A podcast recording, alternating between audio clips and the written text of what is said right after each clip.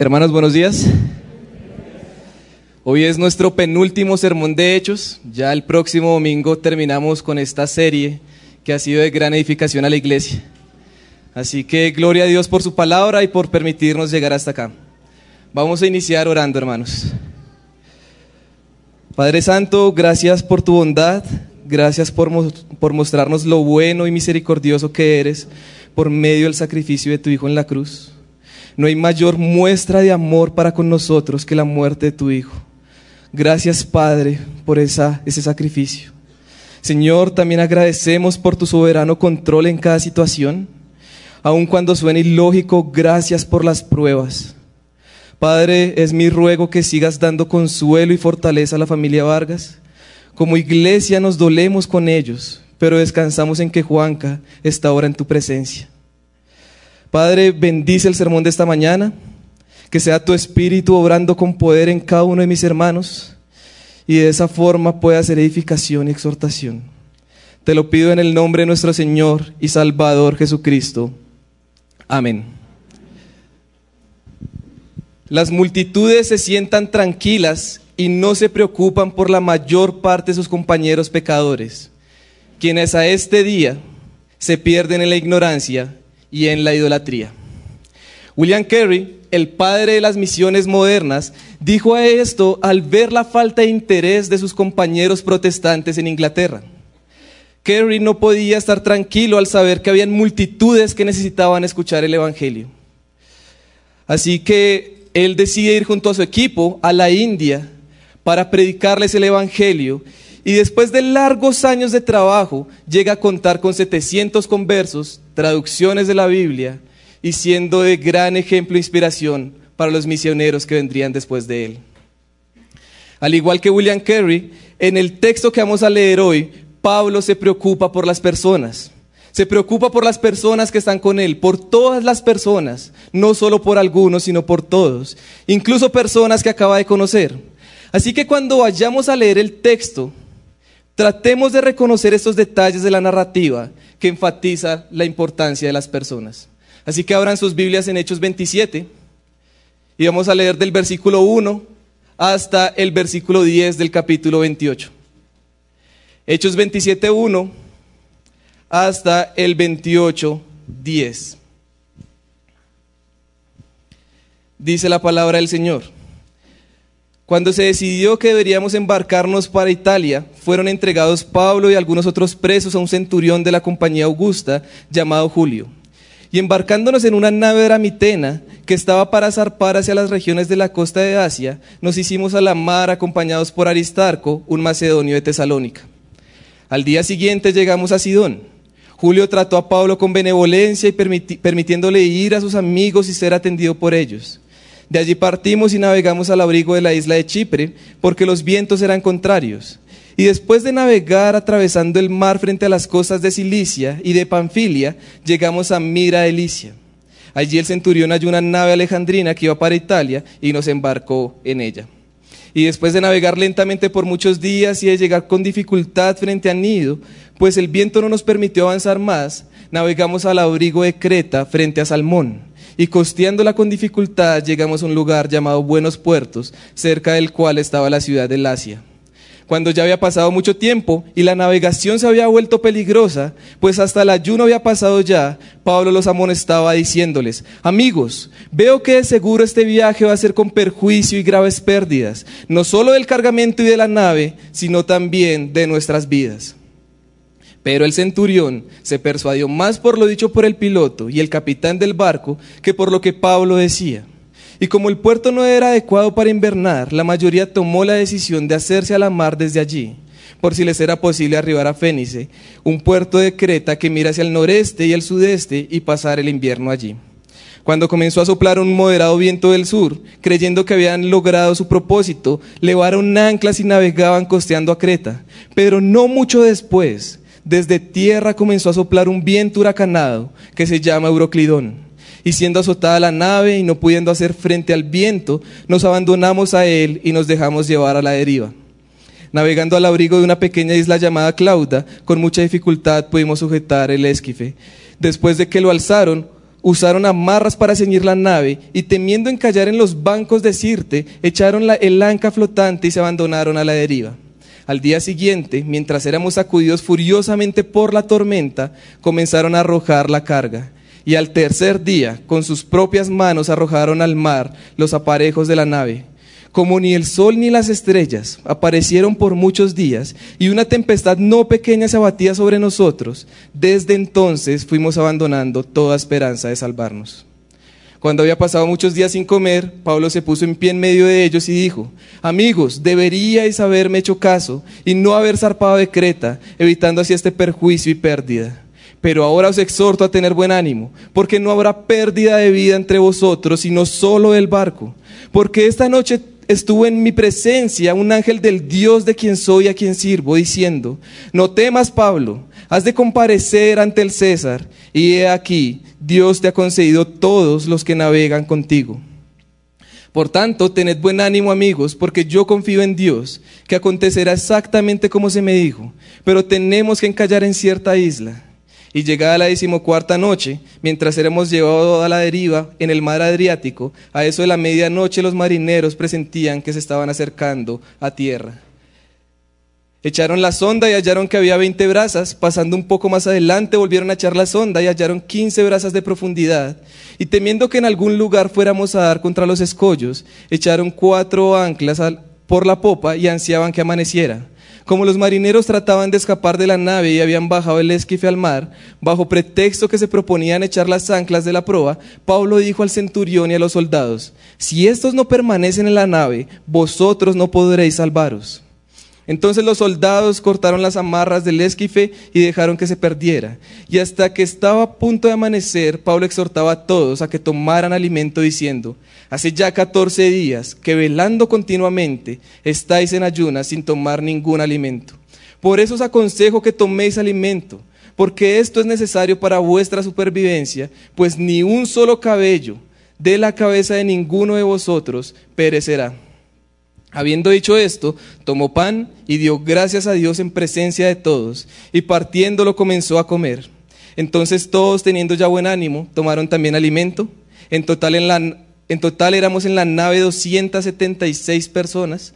Una vez saciados, aligeraron la nave arrojando el trigo al mar. Cuando se hizo de día no reconocían la tierra, pero podían distinguir una bahía que tenía playa, y decidieron lanzar la nave hacia ella si les era posible. Y cortando las anclas, las dejaron en el mar, aflojando al mismo tiempo las amarras de los timones, e izando la vela de proa al viento, se dirigieron hacia ella. Pero chocando contra un escollo donde se encuentran dos corrientes, encallaron la nave. La proa se clavó y quedó inmóvil, pero la popa se rompía por la fuerza de las olas y el plan de los soldados era matar a los presos para que ninguno de ellos escapara nado. Pero el centurión, queriendo salvar a Pablo, impidió su propósito y ordenó que los que pudieran nadar se arrojaran primero por la borda y llegaran a tierra.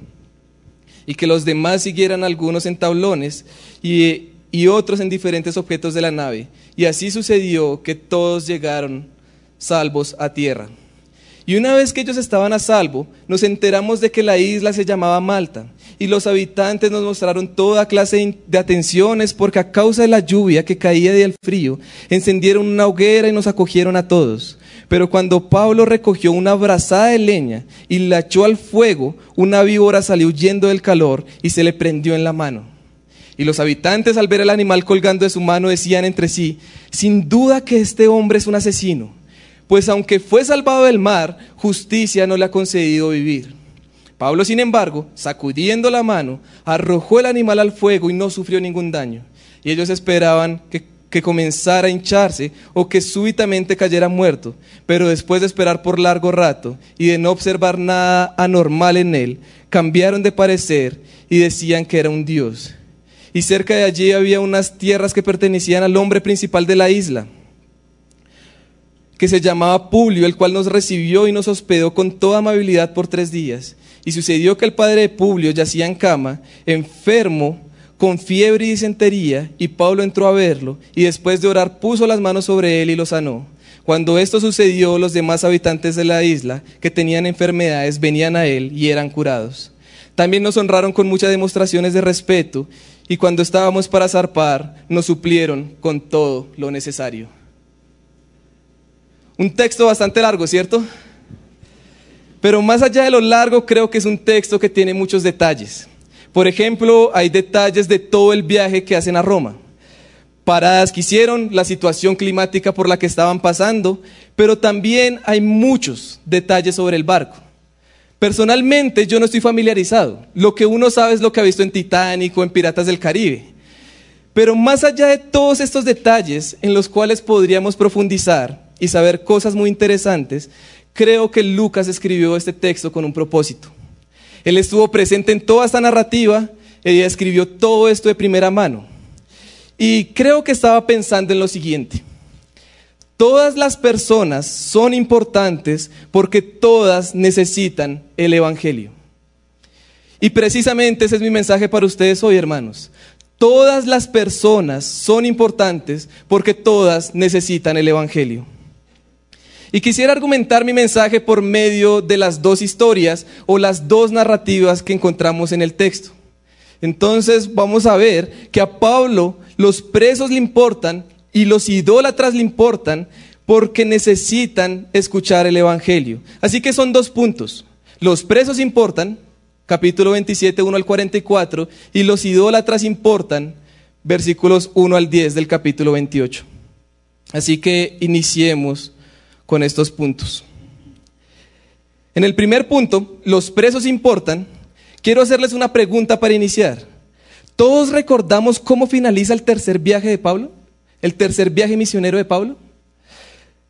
En predicaciones anteriores se nos dijo que Pablo quería ir más allá de donde había llegado. Quería llegar hasta dónde? Hasta Roma.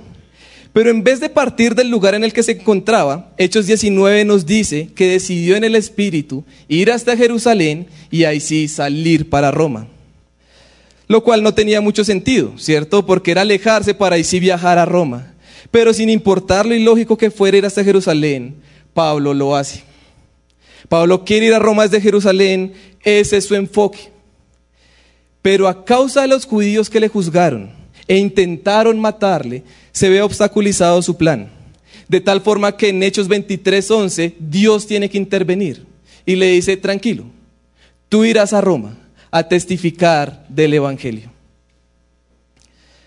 Pero como hemos visto, primero tendría que pasar por acusaciones delante del concilio, delante Félix, delante Festo, delante el rey Agripa, y donde finalmente para librarse tuvo que apelar al César, porque si no, le iban a matar. Y es por eso que en nuestro texto Pablo va en camino a Roma, porque apeló al César. Pero ante esto, ante todo este contexto, debe surgir una pregunta en nosotros, y es ¿por qué? ¿Por qué Pablo pasa por todo esto si el objetivo es que testifique en Roma? Y hermanos, esta pregunta deberían anotarla, no la voy a responder ya, la voy a responder al final del sermón. Así que anótenla. ¿Por qué Pablo pasó por todo esto si el objetivo es que testifique en Roma? Al final del sermón tendremos la respuesta, pero por lo pronto veamos la primera narrativa de la historia. Básicamente la historia que se nos narra en el capítulo 27 es muy sencilla de entender, ya que en todas las partes de la trama hay un énfasis. A Pablo le importan las personas. A Pablo le importan todas las personas que iban con él, tanto en el conflicto, el clímax y la resolución. Vemos que a Pablo le importan las personas. Este capítulo, todo el capítulo 27 está enfatizando que la vida de las personas que van en el barco son importantes porque tenían que ver el poder de Dios. Así que veamos rápidamente cada una de estas partes de la historia. En Hechos 27, los versículos 1 al 8 funcionan como la introducción o eh, la ambientación del texto, donde se plantea el escenario con los personajes. En este caso vemos a Pablo siendo llevado a Roma, se le permite que sus amigos puedan ir con él, pero también están los presos y los soldados. Así que inician con el viaje, hacen algunas paradas, pero el versículo 9 nos introduce a lo que va a ser el problema de la historia. Dice el versículo 9 que la navegación se había vuelto peligrosa. Y ante esto, Pablo los amonesta y les advierte en el versículo 10 lo siguiente, amigos, Veo que de seguro este viaje va a ser con perjuicio y graves pérdidas, no solo del cargamento y de la nave, sino también de nuestras vidas. Noten que la advertencia de Pablo no es, amigos, está en peligro mi vida, no deberíamos zarpar. Eso no es lo que dice, lo que dice, está en peligro nuestras vidas. Por eso no deberíamos zarpar. Así que el versículo 11 nos muestra el conflicto. Y es que el centurión, llamado Julio, no quiso escuchar a Pablo, sino que escuchó al piloto y al capitán del barco. El centurión no creyó que su vida estaría en peligro. Él pensó que no iba a pasar nada malo. Y es a partir de ahí que comienzan todos los problemas de nuestro texto. Vemos que comienza a soplar un moderado viento del sur. Después de inmediato comienza a soplar un viento huracanado que se llama Euroclidón. Solamente con el nombre ya da miedo. Después quedan a la deriva en el versículo 17. Después están en medio de una fuerte tormenta. Y en el versículo 20, al final, se nos dice lo siguiente. Desde entonces fuimos abandonando toda esperanza de salvación. Ya todo estaba perdido. Y cuando ya no había esperanza, llegamos al clímax de nuestro texto. Y es que Pablo se pone en pie y les dice, se los dije. Ustedes no me escucharon y yo se los dije. Pero tranquilos, Dios por medio de un ángel me dijo, no temas Pablo, has de comparecer ante el César. He aquí, Dios te ha concedido algunos de los que navegan contigo. No, ¿cierto? No dice algunos, dice todos. Dios te ha concedido todos los que navegan contigo. Por tanto, tened buen ánimo amigos, porque yo confío en Dios que acontecerá exactamente como se me dijo. ¿Notaron el énfasis que hemos estado viendo? Dios no le dice a Pablo que solo él iba a sobrevivir, sino todos los que estaban en el navío con él. Tampoco dice que Pablo y sus amigos iban a sobrevivir. Dice todos. No habrá pérdida de vidas, sino solo del barco. Y a partir de ese momento empiezan a mejorar las cosas. Inicia la resolución de nuestro texto, aunque va a tener algunos percances que van a seguir enfatizando la misma idea que hemos estado viendo. Los marineros empiezan a sentir que se acercan a tierra, al ver que estaban cerca, tratan de escapar de la nave. Así que Pablo le dice al centurión lo siguiente, si estos no permanecen en la nave, vosotros no podréis salvaros. La huida de estos marineros estaba poniendo en peligro la salvación de todos. A Pablo no le interesaba que solo los marineros se salvaran. El Señor le había dicho que todos iban a salvar. Así que Pablo le dice, miren, deténgalos si no todos vamos a morir. Y lo interesante aquí es que en el inicio el centurión, y por eso es que inició todo el problema, el centurión no escuchó a Pablo. Pero ¿qué vemos acá? El centurión ahora sí lo escucha. Después de esto, hay otro mini conflicto, pues todos los que iban en el barco no comían hace 14 días. Así como el hambre que puede tener alguno de ustedes que no ha desayunado. Yo creo que un poquito más, ¿cierto? No comían hace 14 días y Pablo se preocupa por ellos y les dice, miren, tienen que comer, esto es necesario para su supervivencia. Versículo 34, pues ni un solo cabello de la cabeza de ninguno de vosotros perecerá. Así que todos comen después de que Pablo da gracias a Dios en presencia de todos. Después de esto, finalmente distinguen una bahía, llegan a la orilla de la isla, la nave queda atrapada en las rocas, los soldados quieren matar a los presos porque pensaban que iban a huir, pero el centurión impide que los maten por, por querer salvar la vida de Pablo. Y así finalmente todos salen del navío y llegan a tierra. Se pierde el barco en las rocas, pero todas las personas se salvan. Versículo 44 al final dice, y así sucedió todos llegaron a salvos. Todos llegaron salvos a tierra. Creo que ya notaron y comprobaron por medio de la narrativa cuál es el énfasis de esta historia. A Pablo le importan las personas. Hay preocupación de Pablo por las personas, por esas vidas. Pero es curioso porque nos podemos preguntar, ¿por qué son importantes? ¿Por qué Dios no simplemente salvó a Pablo y ya? ¿Por qué salvar también a los soldados? ¿Por qué salvar también a los marineros? A los presos. Ellos no deberían ser salvados, por eso es que están presos. Bueno, creo que la respuesta es que ellos necesitaban ser testigos del poder de Dios. Para Pablo todas esas almas eran importantes porque todos ellos necesitaban ver el poder de Dios y así llegar a creer en el Evangelio. Pablo quería que sobrevivieran, que pudieran ver y ser testigos no solo del poder, sino de la misericordia al salvarlos. Y así creer en el Evangelio, el cual no salva de naufragios, sino de la muerte eterna por nuestro pecado. Si prestamos atención a la lectura inicial del culto, leímos Jonás capítulo 3 y capítulo 4. Y se hizo de manera intencional, no porque nuestro texto lo esté citando directamente, sino porque la historia de Jonás tiene cierto parecido con la historia de Pablo. Pero funcionan siendo totalmente contrarios. Pablo es contrario a lo que hizo Jonás. Por un lado vemos que Jonás no quiere ir a Nínive a proclamar el mensaje del Señor, pero Pablo viene proclamando el mensaje del Señor y quiere incluso llegar hasta Roma.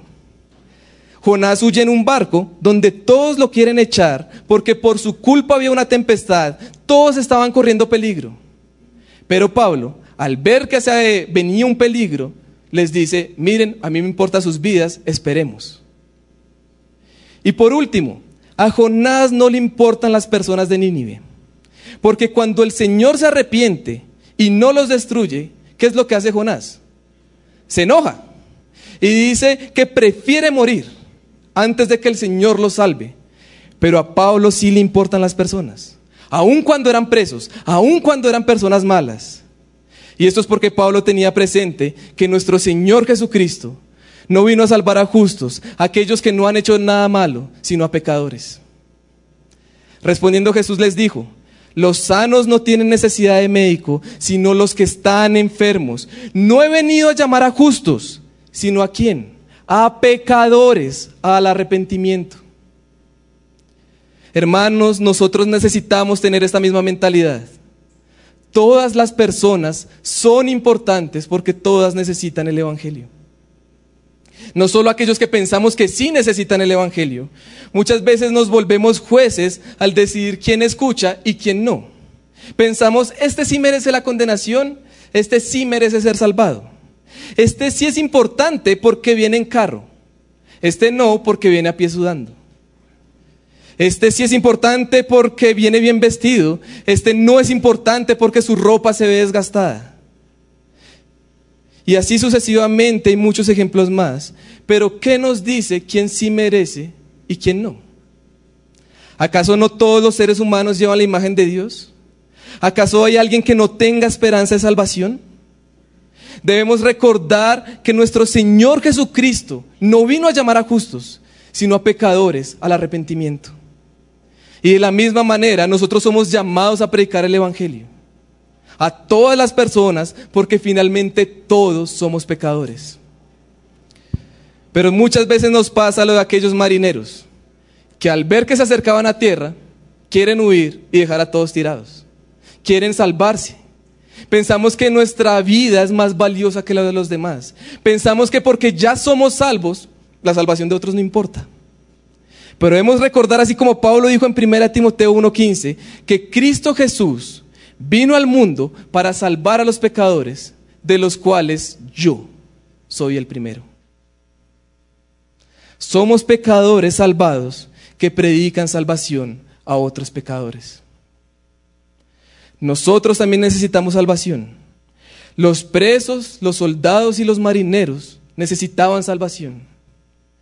Pero también hay personas en este auditorio que necesitan salvación y aún no han conocido de esta salvación. Y así como Pablo, ustedes también son importantes para nosotros. Es por eso que siempre en algún punto de nuestros sermones les decimos, vayan a Jesucristo. Crean en Jesucristo para ser salvos. Necesitan esa salvación, así como nosotros la necesitamos, porque todos somos pecadores. Ustedes también necesitan el Evangelio. No solo los presos y los soldados eran importantes para Pablo, porque tenían que ver el poder y la misericordia de Dios, sino que para Pablo también eran importantes los idólatras. Así que pasemos a nuestro segundo punto. Los idólatras importan. Capítulo 28, versículos 1 al 10. El versículo 1 nos dice que al lugar al que llegaron Pablo y todos los que iban en el barco era una isla llamada Malta. Así que todos los que tienen Biblia en físico, vayan a la última página de su Biblia y ahí van a ver los viajes misioneros de Pablo. Tres viajes misioneros. Y en un recuadro aparece el viaje de Pablo a Roma. Si ustedes se fijan abajo de Italia, hay un puntico, un puntico de nada que dice Malta. Ahí era donde se encontraban. Ya estaban a punto de llegar a Roma, pero tenían que hacer esa parada obligatoriamente porque no quisieron escuchar a Pablo. Esta parada forzosa que tuvieron hizo que Pablo y todos los que iban en el barco frenaran ahí. Nos dice que los habitantes de la isla mostraron toda clase de atenciones a Pablo y a todos los que estaban en el barco. Les prepararon una fogata porque hacía frío, el clima estaba lluvioso y en medio de toda esa tranquilidad, después de la tempestad de la tormenta, después de que estaban sin esperanza, Pablo recoge leña y al parecer dentro de la leña que recoge hay una serpiente, hay una víbora. Así que cuando Pablo echa la leña al fuego, lo que hace la víbora tocar el fuego es devolverse y morderle la mano. Si alguien ha sido mordido por una serpiente, sabrá lo grave que es, y más si es venenosa. Pero nosotros que no sabemos debemos acudir al texto. Versículo 4. Y los habitantes de la isla, al ver el animal colgando en su mano, decían entre sí, sin duda que este es un asesino, pues aunque fue salvado del mar, justicia no le ha permitido vivir. La serpiente que mordió a Pablo era una serpiente venenosa que aseguraba la muerte de la persona. Por eso dicen, justicia no le ha concedido vivir. Y ustedes se preguntarán, ¿cómo así que justicia? ¿Quién es justicia? Bueno, en la mitología griega hay una diosa que personifica la justicia en el mundo humano. Se llama Dike. Así que los habitantes piensan que uno de sus dioses, a los que adoran, no le permitió vivir a Pablo.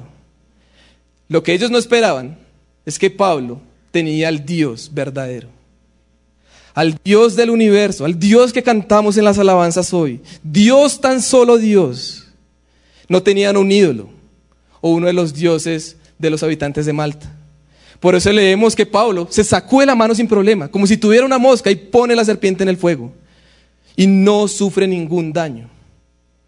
Versículo 6. Ellos esperaban que comenzara a hincharse o que súbitamente cayera muerto, pero después de esperar por largo rato y de no observar nada normal en él, cambiaron de parecer y decían que era un dios. Los habitantes de Malta pensaron que su dios, justicia, era más poderoso que el dios de Pablo. Pero Pablo confiaba plenamente en su Dios. El Dios que le dijo, irás a Roma y así va a ser. El Dios que midió las, las, aguas en el hueco de su mano. El Dios que tiene dominio sobre su creación. El Dios que acaba de salvar a 276 personas cuando no había esperanza de salvación. Así que una simple mordedura no va a impedir que el, propósito de Dios se vea obstruido. Todos los que iban en el barco vieron el poder de Dios al, al salvarlos, pero ahora, junto a ellos, los habitantes de Malta estaban viendo el poder de Dios. Y más allá de esta similitud y contraste en el poder de Dios en el barco y ahora salvando a Pablo de la mordedura, debemos preguntarnos dónde está el énfasis de las personas. Eso es lo que hemos estado viendo. Aquí dónde lo vemos. Bueno, lo vemos en los versículos restantes. Pablo no es indiferente con la situación que estaba pasando el padre de Publio, el cual era el principal de la isla. Pero tampoco es indiferente con los demás habitantes. Lo que hace Pablo es orar y sanarlos. Pero fíjense que no salva solamente al importante, sino también al resto de los habitantes. Pablo perfectamente hubiera podido decir no. Pero Pablo estaba pensando en que necesitaban ver el poder de Dios y la misericordia al sanarlos y que de esa forma ellos también pudieran llegar a la salvación. No solo importan los presos y los guardias, también importan los habitantes idólatras de la isla de Malta. ¿Recuerdan la pregunta que no se respondió al inicio? ¿Por qué Pablo pasa por todo esto si el objetivo es que testifique en Roma? ¿Por qué Pablo debe pasar un naufragio y una mordedura de serpiente para ir a testificar a Roma? Bueno, creo que la respuesta es que no solo Roma necesita salvación. No solo Roma necesita escuchar el Evangelio. Pablo tiene que ir a Roma a testificar del Evangelio, pero Dios tenía en mente otro plan, y es que testificara delante del concilio con los judíos, delante Félix, delante Festo, delante el rey Agripa. También tenía que testificar Pablo delante de los presos y los soldados, y también a los habitantes de Malta. ¿Y saben por qué?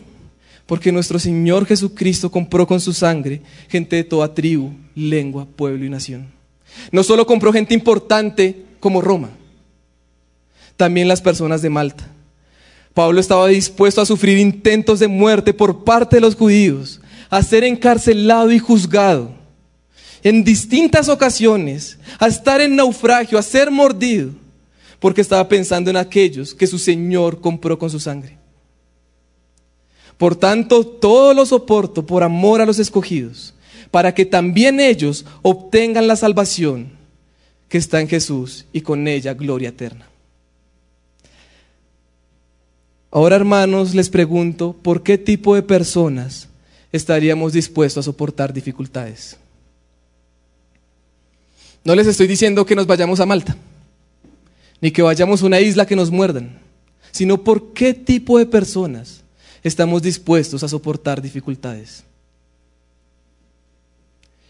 Pablo lo hizo por unos presos y unos idólatras. ¿Acaso nosotros no vamos a poder hacerlos con aquel familiar que odia al cristianismo?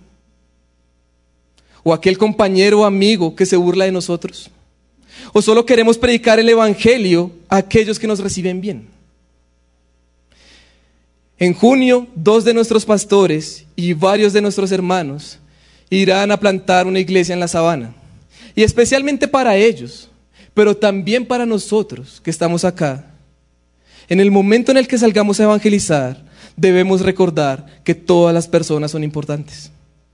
El Evangelio no lo necesita solo las comunidades más afectadas. Se piensa que como iglesia deberíamos ir a los pobres y enfocarnos en ellos. Pero el Evangelio también lo necesitan los ricos. Ahora no vayamos a caer en el extremo de solo ir a los ricos. Recuerden que a Pablo también le importó los presos. Y no es solo cuando salgamos a evangelizar, no es solo cuando vayamos a otro lugar donde nos deben importar las almas. Desde aquí, como miembros, desde aquí sentados, podemos mostrar que nos importan las personas. Al recibir a las personas que llegan por primera vez, debemos mostrar que nos importan que escuchen el Evangelio. Y que si quieren saber más del Evangelio, no acudan a los pastores o a los mismos hermanos de siempre, sino que todos como miembros podamos testificar del Evangelio a aquellos que lo necesitan. Todos nosotros como miembros nos deben importar toda clase y todo tipo de persona. Hermanos, seamos como Pablo que le importó todas las personas, presos e idólatras. Pero también seamos como William Carey, que le importaban las almas que se estaban perdiendo y por eso va a la India. No podemos sentarnos tranquilos y sin preocuparnos por nuestros, hermanos, nuestros compañeros pecadores, quienes a este día se pierden en la ignorancia y en la idolatría. Debemos recordar que todas las personas son importantes porque todas necesitan el Evangelio. Oremos. Padre, muchas gracias por habernos escogido para salvación. Gracias por mostrarnos tu infinita misericordia y poder al salvar un vil pecador. Ahora, Señor, permite que como tu iglesia podamos compartir de esta, preciosa noticia que transforma corazones de piedra a corazones de carne. Permite, Señor, que podamos ver que todas las personas son importantes porque necesitan de tu salvación. Ayúdanos, Padre. Te lo pedimos en Cristo Jesús. Amén.